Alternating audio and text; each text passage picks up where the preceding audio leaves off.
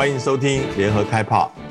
台湾的外交关系最近成为新闻的焦点。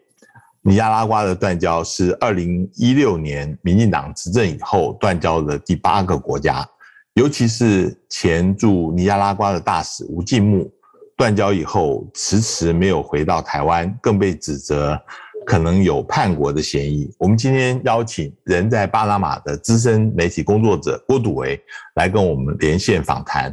欢迎赌维来到郭崇文会客室。谢谢，谢谢崇文兄，很高兴又回到您的会客室。呃，对，我想先呃先谈一下，因为大家现在很很感兴趣的就是，呃，吴敬木这个人啊，他曾经两度被派派遣派驻尼加拉瓜，第一任是二零零七年到二零一一年，第二任是二零一七年，就是到刚刚退休为止啊。为什么尼加拉瓜呃的邦交要？非得靠他不可，还两度曾经到这边来当大使。他跟呃总统诺特嘎关的家族，他的关系究竟是怎么样？呃，你能不能先谈一下？哎，我有有我所有我的了解，二零零七年他呃这个吴大使在那个地方的时候，当时闹得很大一件事情，就是当时马英九总统访去参加就职典礼，被放了五次鸽子。当时当天晚上，我记得。前呃，就现在就是前已经过世的欧部长，当时就跟我讲的，是是，对欧红莲欧部长就说，马英九非常生气、震怒，嗯嗯，然后已经指示他，就说要告诉、要训，就是等于是训示这个吴金木跟这个奥德拉，哎奥德嘎讲，你晚上八点钟之前，你再。你再找借口再推的话，我们就到此为止。嗯嗯。当时台湾是下了很大的决心。嗯嗯嗯嗯。然后这个吴金木当时这个大使位置基本上是保不住。嗯嗯嗯嗯。到最后他硬着头皮去找奥德加，跟他讲，就说在明天，就说你今天晚上不见，你不出来道歉，我们大家都不用混了。嗯。就说我这个大使也不用干了。嗯嗯嗯嗯嗯。所以就说那次。给外界一个印象就是说，好像因为台湾媒体有人讲，就是说是吴建木把这个事情，呃，就是说他出面挽回这个事情，实际上是错的。嗯嗯。事实上，吴建木当天晚上一点钟，凌晨一点，我想还有很多记者，当时随团记者也在做见证。当时就有人就说要欧前部长当场做决定，吴建木是不是自动请辞，或者是把他？当场就开除，所以当时吴金木就发现，他必须，他必须要跟奥德加好好合作，要不然他这个大使也不用做。嗯嗯。从那时候开始，尼加瓜跟台湾要所有东西，当然当然是透过大使向台北转达，尼加瓜需要这个需要那个，都很顺利的给了尼加瓜。嗯。当其中我当时也报道过，有过一次韩国。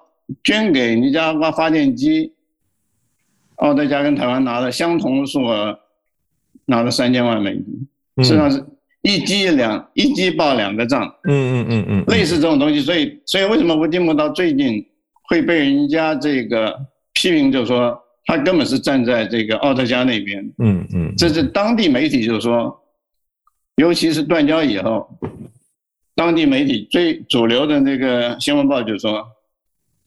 你是到底是，呃，中文名就是说台湾是替尼加拉老百姓在谋福利呢，还是你这个大使是在替奥特加家族在当 broker？嗯嗯嗯嗯。两份报纸用这个 broker 这个字，就是掮客这种字，嗯嗯，用的是非常难听。嗯嗯嗯嗯。所以回到一个问题，就是说为什么台湾一定要吴敬武去当大使？嗯，别人不行吗？嗯嗯。啊。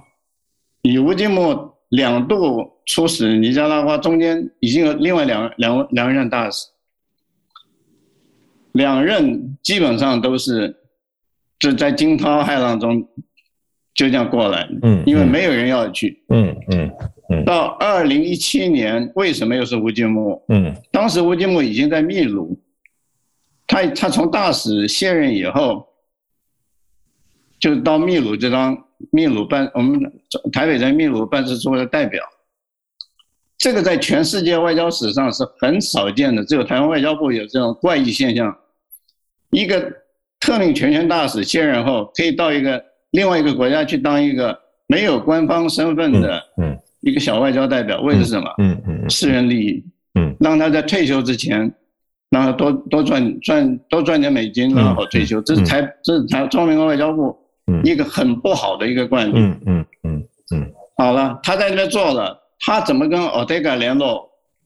我不清楚，但是巴拿马在二零一七年六月突然跟台湾断交，跟中华民国断交，我这个找找到机会了，马上就透过，我不知道是透过吴金木本人或者是其他人，嗯，呃，经过秘鲁或者是当时在那边的大使，叫做呃姓庄的一位大使，跟台北要人，就指名要吴金木，呃，这个在拉丁美洲外交史上。也是很少很少见到的，除非是古巴，除非是委内瑞拉，嗯嗯，啊，就说啊，我喜欢你那个大使，嗯，呃，跟那个卡斯楚讲说，我要那个谁大使继续干下去，卡斯楚一定说好，嗯，委内瑞拉的查韦斯还有现在马杜罗也是，完全一个做法，就是说公私不分，嗯嗯，你只要帮我把生意做好，嗯，随随便你去玩，嗯，吴金木台北外交部犯一个错误，就是让吴金木的第二次，嗯，变成是我们。讲的难听一点，就是让人家去要求他去当大使。嗯嗯嗯，这个在国这在外交史上，在在这个国际外交惯例上，是一个坦白讲是很忌讳的事。我我我打断一下，那个各位，如果是这样子的话，呃，如果我们跟尼加拉瓜的邦交离不开吴季木，那为什么吴季木今呃在去年他申请退休的时候，外交部？既然也让他退休，难道没有考虑到可能会有这样子呃，会有断交的这个风险跟这个后果吗？我想断交风险是随时都有，嗯，而且吴金木就是不断的，他也知道这次这个奥特加这次这次出来还要继续连任，是他知道这个国际的压力非常之大，嗯嗯嗯嗯，而且这以前的国际压力就是说说也就算了，就是我把你援助给你援助停掉或者是。删掉或者干什么？但是这次美国是玩真的。嗯嗯嗯。美国总统从一九八九年出兵巴拿马之后，没有对拉丁美洲一个国家的这个总统或者选举讲出，就是说你这个总统根本是在玩独角戏。嗯嗯。你你根本那个选举根本是完全不合法。这就跟台湾我们这个我们的前总统陈水扁讲的就有出入。他陈水扁讲的就是说，这是因为美国跟尼加拉关系，所我们被扯进去，嗯，这是只是一部分，嗯，尼加拉的选举，你呃十二呃从十一月他选举到十二月八号，美洲国家组织通过一个决议，嗯，不承认那个选举的那个合法性，嗯，同时要求他必须要重新选举，在这之前。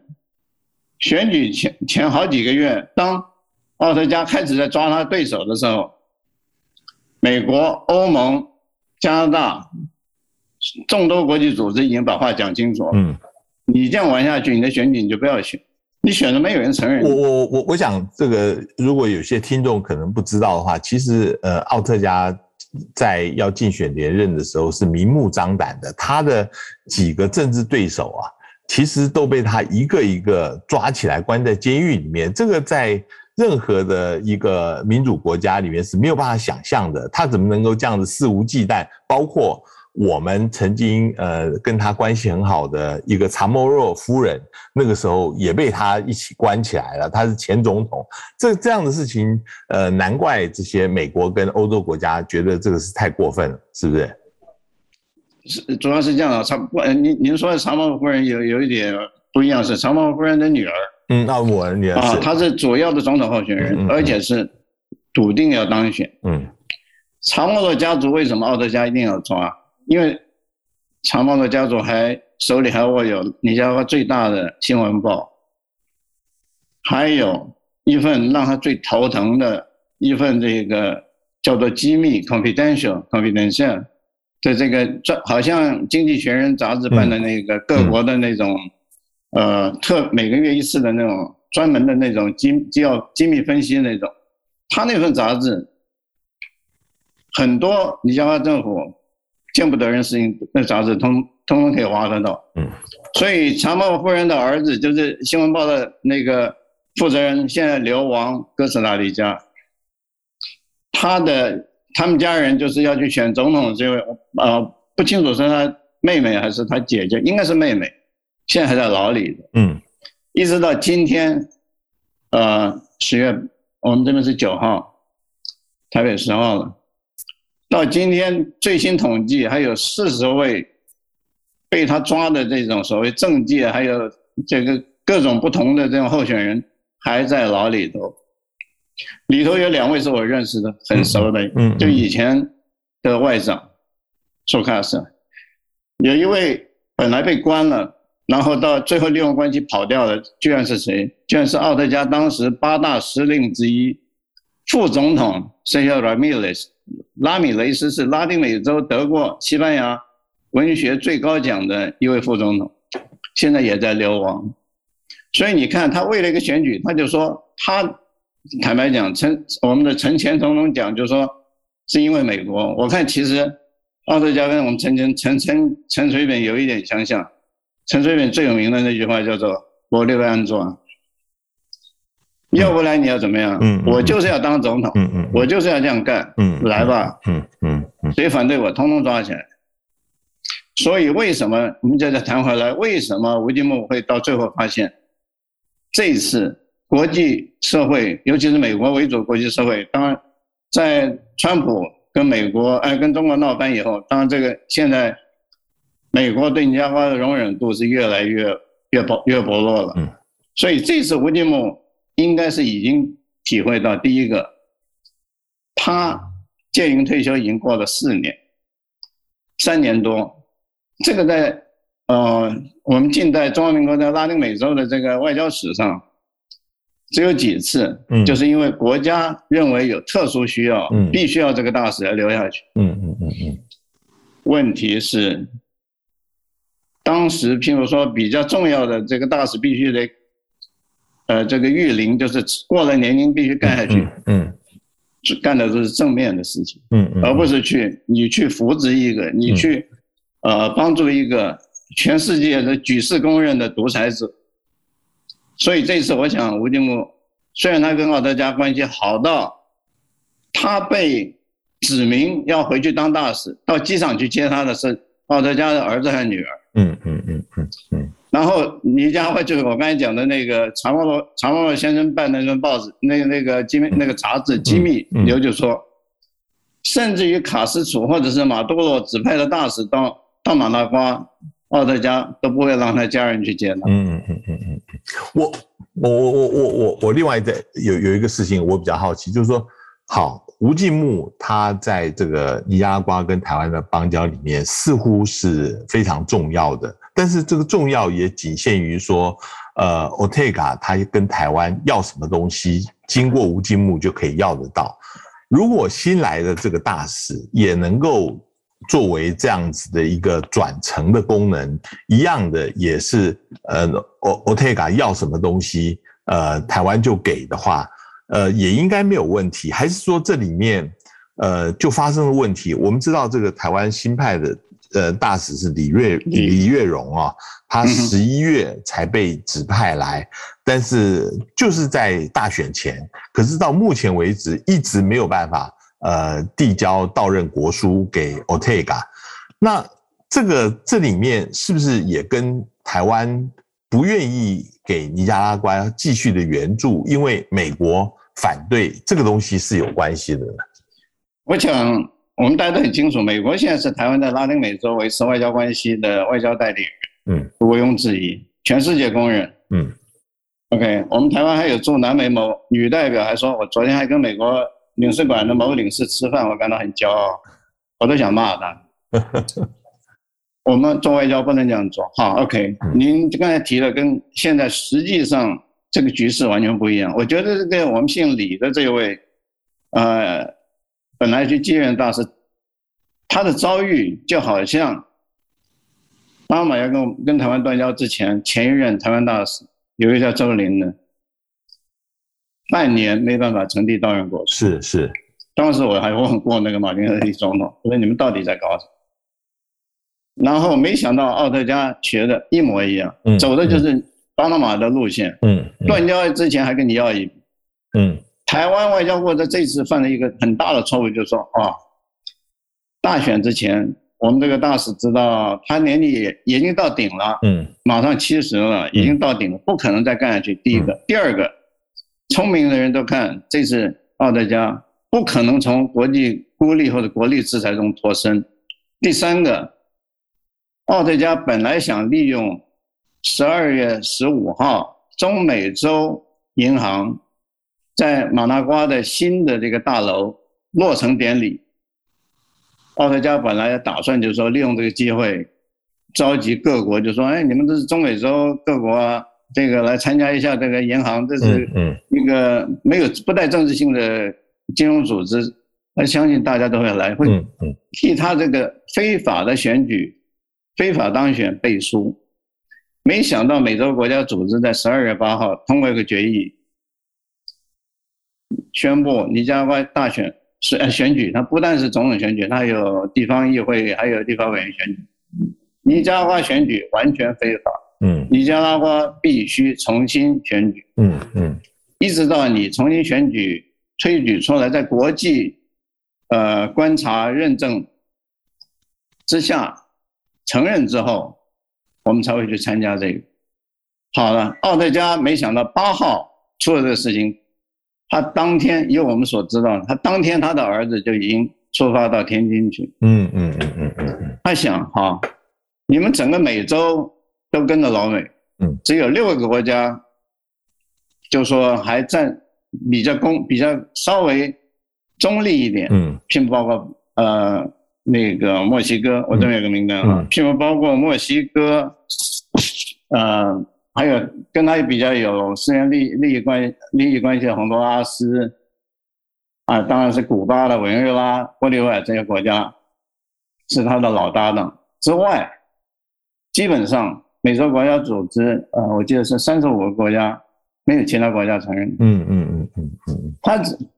我个人判断就是，他当时八号一发现这个，然后就发现十二月十五号，他本来想利用这个各国元首邀请各国元首外长参加这个中美洲银行嗯那个新址落成典礼，已经泡汤了。他一想，反正到此为止。嗯然后他最生气的一点，我听到尼加拉那边有一个记者跟我讲，他暴跳的一点就是，没想到台湾居然站在美国这边。在投票的时候，在中美洲，嗯，呃，中美洲整合体投票的时候，居然不支持尼加拉瓜，这个就是说这个银行的尼加拉瓜开幕的揭幕的这个仪式，嗯嗯，台湾居然站在美国这一边，那当然了，你台湾在这时候虽然是美国是经常听你到处听你讲好话。你在这节骨眼上，你怎么可能去跟华盛顿、去跟华府打对台，说啊，我要支持他？嗯嗯嗯嗯嗯，不可能的事情。嗯，哎，所以奥德加到奥特加，对，你说那个时候，呃，也有一个谣传说，尼加拉瓜要跟台湾呃要呃一亿美金的这个贷款。那原来好像答应了，后来我们说这银行这边呃征信程序上面有问题，后来就不给了。这个是不是也是呃对尼加拉瓜来讲是在意的事情？这个传闻哈，事实上一亿美元的传闻基本上每年都有。尼加外长有一次还尼加拉瓜这个蒙卡的，大概两年以前还有一次专门为了这这个贷款还跑到台北一趟，秘密跑到台北一趟，拿到了，那时候就已经拿到一亿。嗯嗯。这次台湾，您知道那个中美洲美的断交，台湾就很就会发就会就有某些人是会丢出来一些啊，是因为给他钱，因为没办法送到他手里，所以人家跟我断交。事实上，这一点也没错。尼加拉现在在美国财政部名单里，你任何一个国家有人汇钱到尼加拉，就等于是打破，就好像美国的伊朗。嗯，对这个对这些国家的禁令，嗯嗯嗯，你不信你试试看，你钱汇得进去吗？第一个，嗯，第二个，你汇你要是汇进去，你违反了美国的财政部的制裁，嗯，你台北怎么去跟华府讲？是是，请问是是，一亿美元这东西不是新闻，拿这个当借口，嗯，啊，在尼加拉都不会有人相信，嗯，因为尼加拉跟台湾要一亿美元，而且台北讲的还不是给一亿美元，而是给贷款一亿美元，嗯。这是一个笑话，OK，光是中美洲呃银行，在就是台湾讲的亿美元之前，就刚给了他三亿多美元去做基础建设。嗯嗯，这显示一个什么？这显示你知道吗？在透过中美洲银行这个白手套，去向台湾呃还有其他那个对他比较友善国家去借钱或者是要钱。这个门还是开的，嗯嗯嗯嗯，而且中美洲银行一直是台湾闪躲这个所谓国国际的金融组织的汇款汇款的这种这种管道这一扇后门，嗯嗯嗯，所以我个人判断，还有我从马大光那边听来的，主要还不是这所谓一亿美元要给他啊，因为美国的制裁，所以送到他手里，所以他跟我们断交，这一亿美元对。奥特加来讲是一个 peanut，嗯，是一个小数目，是是是是，不可能成为主要断交的这个主要原因，嗯嗯，所以我们现在如果再讲回来，像吴金木，吴金木可以帮他要援助，我们给了多少援助？嗯，当然在中间还有其他大使了，这一个计划从开始到执行到结束，不是有的不在吴金木时候提出，有的在他啊当时卸职之后完成等等。最明最明显的，最让尼加拉人觉得就是说，台湾替奥特加在拉票，大体育场，嗯嗯，他有那个大有美国职棒大大联盟的那个那个水那个水水平的那个大体育场，嗯，那笔钱是当时奥特加跟台湾要的，要去盖，呃，所谓的廉价的这个平价住宅，OK，他把它挪去用了以后，再跟台湾要钱去搞平价住宅。台北、台湾大使馆基本上每个星期都有一两一两间或者小小的一个计划，这边盖一间，那边盖一间，嗯，都有就都有那个落成典礼。那很小的房子，嗯嗯嗯嗯。那我们那位姓李的那位新的继任的大使，到那边只有一个多月，也主持过这么一件事。嗯。但是台北外交部最大的败笔，台北认为我们这个吴金木走了，为了。安定就安抚这个奥特加，我们送给尼加拉瓜儿童圣诞节礼物，嗯，一百万件玩具，嗯嗯嗯嗯嗯，这在拉丁美洲这个是差不多差不多已经快比上美美元了，现在。一百万件玩具，而且都是中国大陆做，嗯嗯嗯嗯嗯，但我们不管哪里做，因为你现在到哪买玩具，全部是 made in China。有少部分是墨西哥做，少部分是哥伦比亚，但是绝大部分都是那。嗯嗯。台湾外交部当时认为，我们吴金木要走了，我给你这个玩具，你总得接总得接受我们新任大使的这个国说吧。嗯嗯嗯嗯。结果你看，玩具拿到了，嗯，马上给你断交，跟走的路走踩的这个路线跟，呃，多米尼加、巴拿马、萨瓦多完全一模一样。嗯。有样学样。我我我我我我想再问一下，就是吴金木现在的下落啊。台北这边有一个传言，就是他那个时候九月还是十月，他已经申请退休，而且准了以后，他有回了台北一趟，办了手续，然后又再回来。这是一一一个说法。另外一个说法是，吴金木现在的下落究竟在哪里？是在尼加拉瓜呢，还是在美国？大家也是传言纷纷。你知道的情况，这两个事情尼加拉瓜，尼加拉瓜就是那份。呃，机密的文件的那个记者有写到，就是说断交以后他还在你家。嗯嗯嗯嗯。OK，嗯，他是不是在断交以前回去？没有人去追这个新闻，那现在追可能也太晚。那外交部也是，外交部也没有说明他究竟有没有回来。他绝对会去，他一定回去要办理的退休文件。那我在这里我要提到一个，另外一个可能大家都不太记得，当时闹得非常大的，台湾就是中美洲第一个。和台湾断交多呃哥斯达黎加，嗯，当时的大使叫做吴子丹，嗯嗯，断交的时候，他马上赶回台北，办好手续就消失了，就跟您刚才说的一样，百分之八九十还在美国，但现在是呃十十五年过十四年多过去，嗯嗯，我不知道那些现况，嗯嗯嗯嗯嗯嗯，这就表示我们外交部从来都有这种袒护在外头，嗯。不管是断交，不管是干什么的这些驻外人员，嗯，反正都是一家人嘛，反正哎，嗯，对不对？就好像吴建木，呃，第一任卸任之后回到台北，居然派他到秘鲁去，然后在秘鲁待了一阵子，突然哎，你再回尼加拉瓜吧，没有人要去尼加拉瓜。我想台湾外交部这方面必须要改，因为他这样挡挡住了后头这些中生代的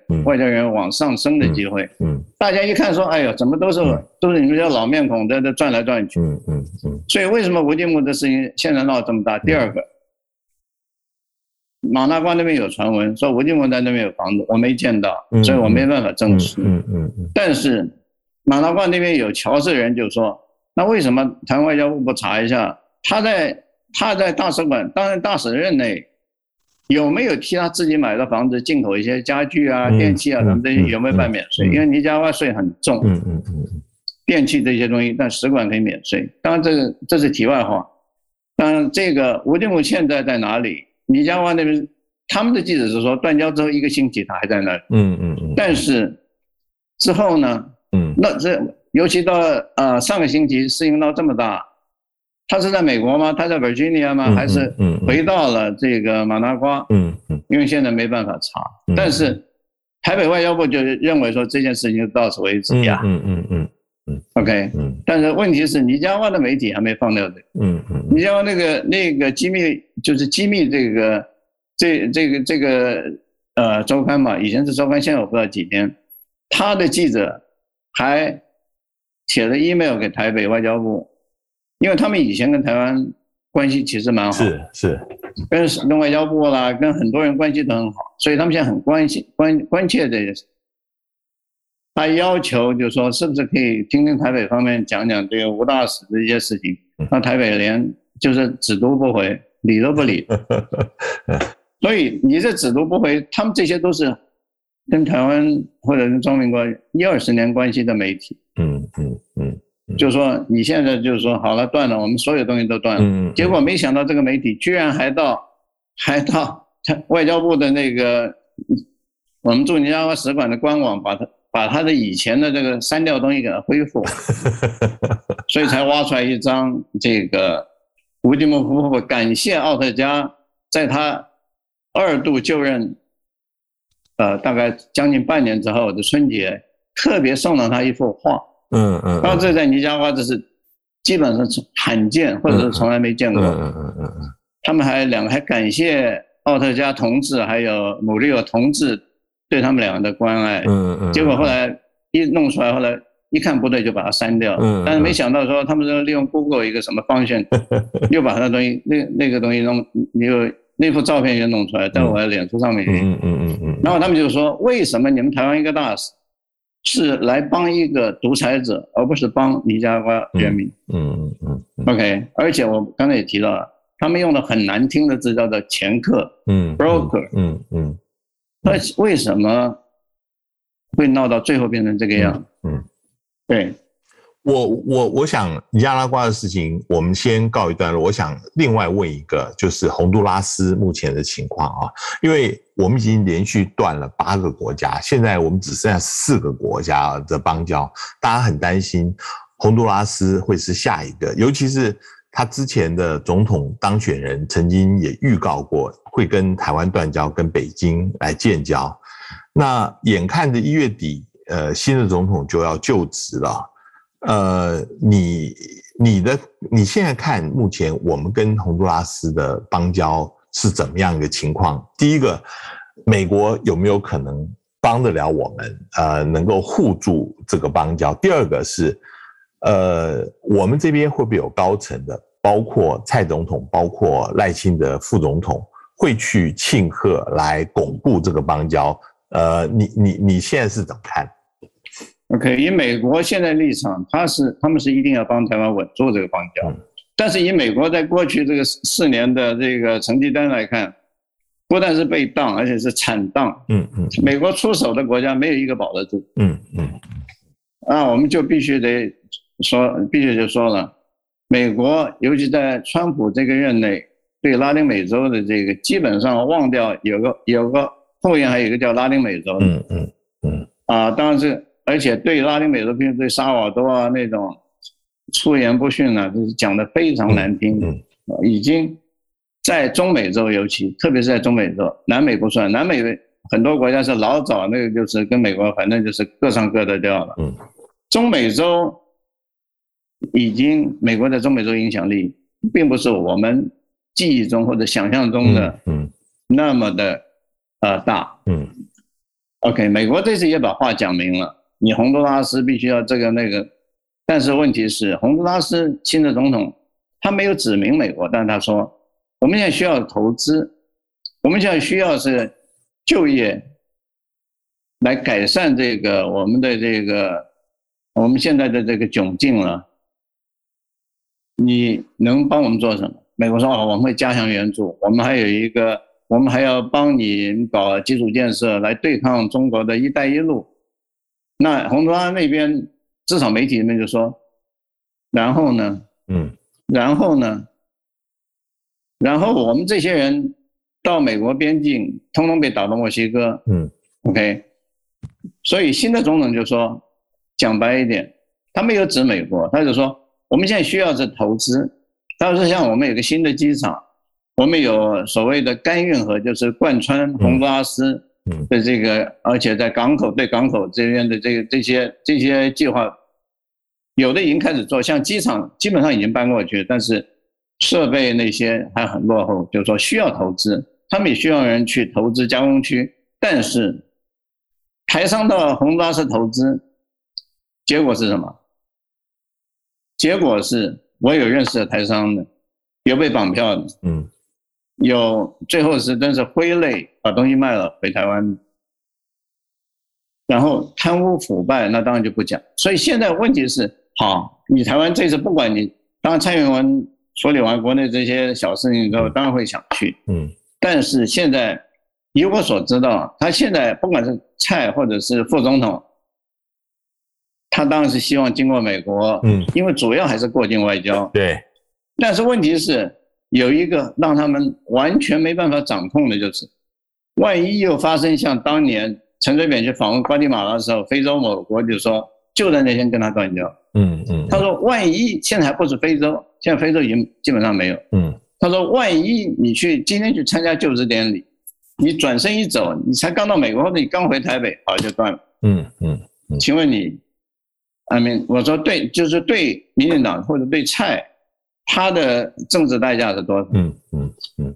而且以惯例，总统出访，应该早在十二月就已经旅馆也定了，什么东西呃行程都排好了，整个东西应该都排出来了。嗯。以我所知道，现在还只是初步作业，嗯就想还搞不清楚是谁要去。嗯嗯嗯嗯。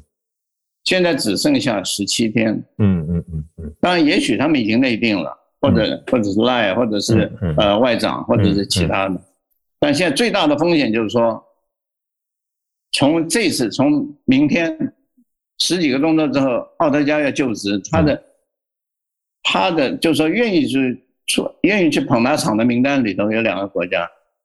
一个叫做洪都拉斯，一个叫做贝里斯。嗯嗯嗯嗯嗯，这什么意思？就是说我虽然不是总统去，我至少派一个稍微派一个那个部长、部级官员去。嗯嗯。问题是，这就显示出来说，这两个国家事实上居然敢冒着跟美国对着干的危险，或者不讲对着干，就说。啊，你美国虽然说你跟你要你们在制裁尼加拉瓜，但是我还是派人去。虽然我们总统不敢去，中美洲没有一个会去，但是我还是派个部长干什么？我就挺他。嗯，这就表示什么？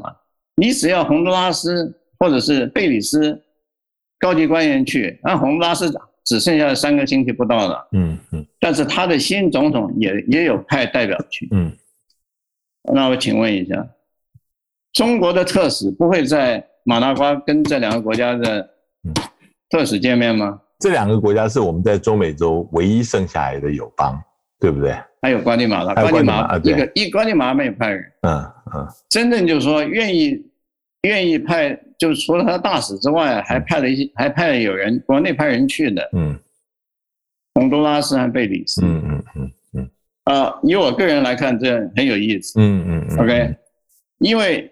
以我采访这些就职这么多、这么这么多次的经验，这么二三十年了吧？嗯，每一次总统出访参或者参呃出席这种就职典礼，一定有会外安排。嗯，与邻国，嗯，与这个他们感到有兴趣的国家的元首或者是外交部长，嗯，面对面就关起门来谈。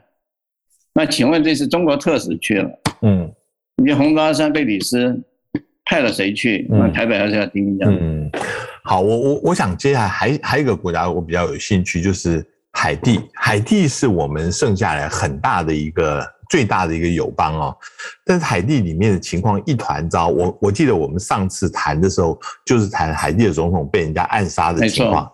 最近这个总理也差一点被暗杀掉啊。没错。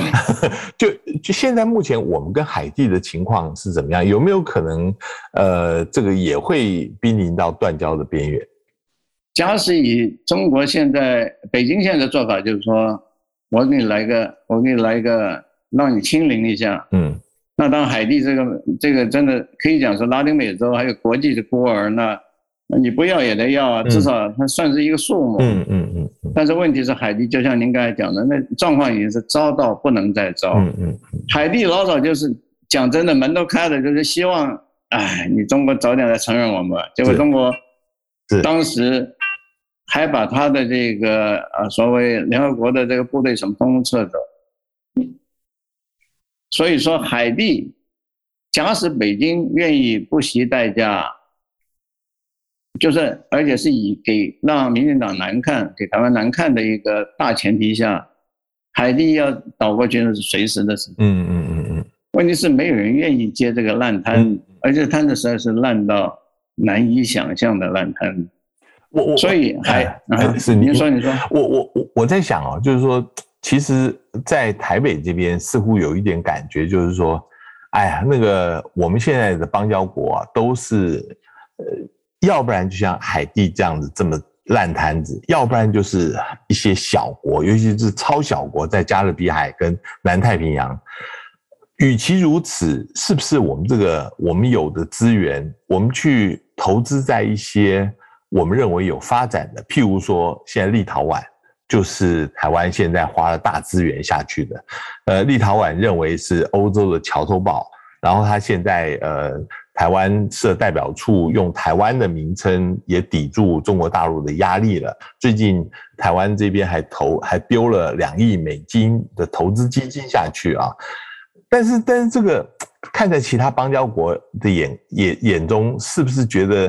呃，不是滋味啊！你你你觉得台湾这样子在做呃外交，你你觉得它有没有效用？我我我觉得哈，你应该提这个很有意思。我觉得瓜地马拉有一次，就是最近有一个有媒体记者在写一个呃评论意见，他们叫 opinion。他说：好，假使你台湾，譬如说你买我们瓜地马拉，你给洪都拉斯。呃，就说你跟其他国家断交之后，你的那些砂糖啊、咖啡啊什么配额，通通给了我们。对。但是我请问你，跟你把你断交的几个国家，你继续给他这个免关税，嗯，就是说以前签的自由贸易协定。那我请问你，我们现在维持跟你外交关系，我们干嘛？我们有什么好处？没有什么特别好处。我们干嘛？对不对？嗯。他说。所以你现在提到这个问题，你说立陶宛，但是我们我们讲的，以现实角度来看，外交关系的丢失，对台湾人以后拿着台湾护照出来，以后这条路会越来越难走。嗯，我们以中美洲这几个断交国家来看，巴拿马已经，这是巴拿马，这是我住的地方，我这边我是很熟，嗯，已经。感受到中国压力，要他把他们要把台湾列到中国的一部分，适用于移民局的规定，就是中国护照要进来，嗯，必须要合法申请，要准备来回机票，要订旅馆，还有保证人。嗯，目前我们台湾呃，中华民国护照进来是免签，嗯嗯，还是九十天，然后也有说是要减到三十天，但是以哥斯达黎加和萨尔瓦多的例子来看，这两个国家在北京的压力下，一断交之后，先是让台湾护照根本进不去。后来，譬如说哥斯达黎加，他说：“好吧，你只要有美签，就让你进来。但是不是因为你说你们到美国去可以免签，所以你就可以免免签进哥斯达黎加，不行。你要到美国大使馆去要一个纸上的签证，你要凭那个才能进哥斯达黎加。那我请我我就要提醒台湾我们很多人，哎呀，反正小国没有用。但是当你的老百姓到这里进不去，到那边碰壁，你到时候就说，哎呦，我们当时有那几国，呃。进出还是挺方便的，不会像现在变成变成吉普赛人流浪。嗯嗯嗯嗯。台湾这种说法是完全就是说把美国当做我们的代理，是外交代理，是。然后我们在别的地方再去另辟战场，这个东西在拉丁美洲来是行不通。拉丁美洲这是一个很，当然是国际社会这很现实，拉丁美洲更现实。你没有外交关系，你的所有方面通通没有。OK，就像现在你在巴拿马，你在巴拿马你需要办一个证明。原先你要到尼加拉我们中华民国大使馆去认证，拿回台北认证。现在好，尼加拉断了，现在转到洪都拉斯大我们中华民国大使馆去。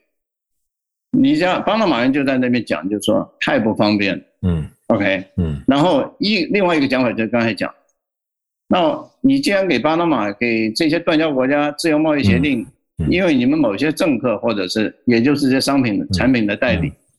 当然是免费，呃，免税最好，嗯，尤其是咖啡啦，嗯嗯，那个什么虾，嗯，就是大虾或者是其他农产品，呃，雪茄，嗯，烟草。他说：“你有没有想到，你这样子让这些仅剩的这几个邦交国心里是什么滋味？嗯嗯嗯嗯。而且这个问题到台湾大政府方面一点一点动作都没有，就是说一点反应都没有，那就表示政客的利益大于。”真正这个外交的考量，嗯嗯，所以就是说，我们现在这几个国家，你要是再外交部再这样像，呃，再这样走下去的话，我看问题是，当时可能就要一个一个就要走掉。嗯今天呃，非常谢谢杜威啊，跟我们谈了那个整个呃拉丁美洲的，还有我台湾的外交处境。谢谢，谢谢，也谢谢，谢谢，谢谢你给我这个机会，谢谢，也谢谢各位听众的收听，我们下次见。上网搜寻 VIP 大 U 店 .com 到联合报数位版，看更多精彩的报道。